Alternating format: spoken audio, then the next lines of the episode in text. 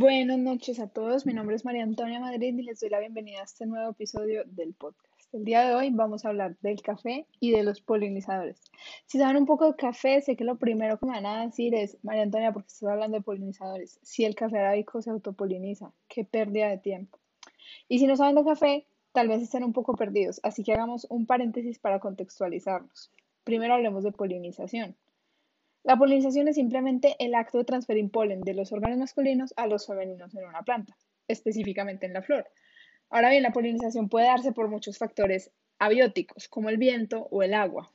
Sin embargo, hoy les voy a hablar de los polinizadores, que son animales que mueven este polen. Mucha gente cuando escucha la palabra polinizador automáticamente lo asocia con las abejas de miel.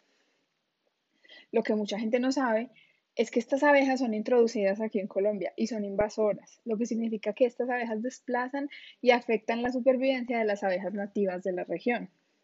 En la región cafetera de Colombia y la región cafetera de muchos otros países latinoamericanos como Costa Rica o Brasil, eh, las regiones están pobladas por meliponas, que son unas pequeñas abejas sin aguijón, también conocidas como abejas angelitas, que son muy eficientes cargando el polen y movilizándolo.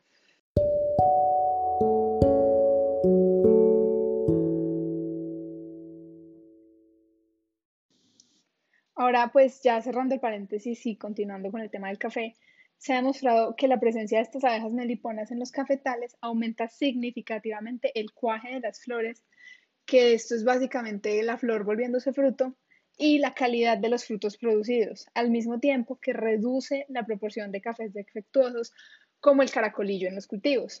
Aunque el café no necesite de las abejas para sobrevivir, pues este se autopoliniza, como dijimos al principio, la presencia de las abejas mejora significativamente el producto que se cosecha.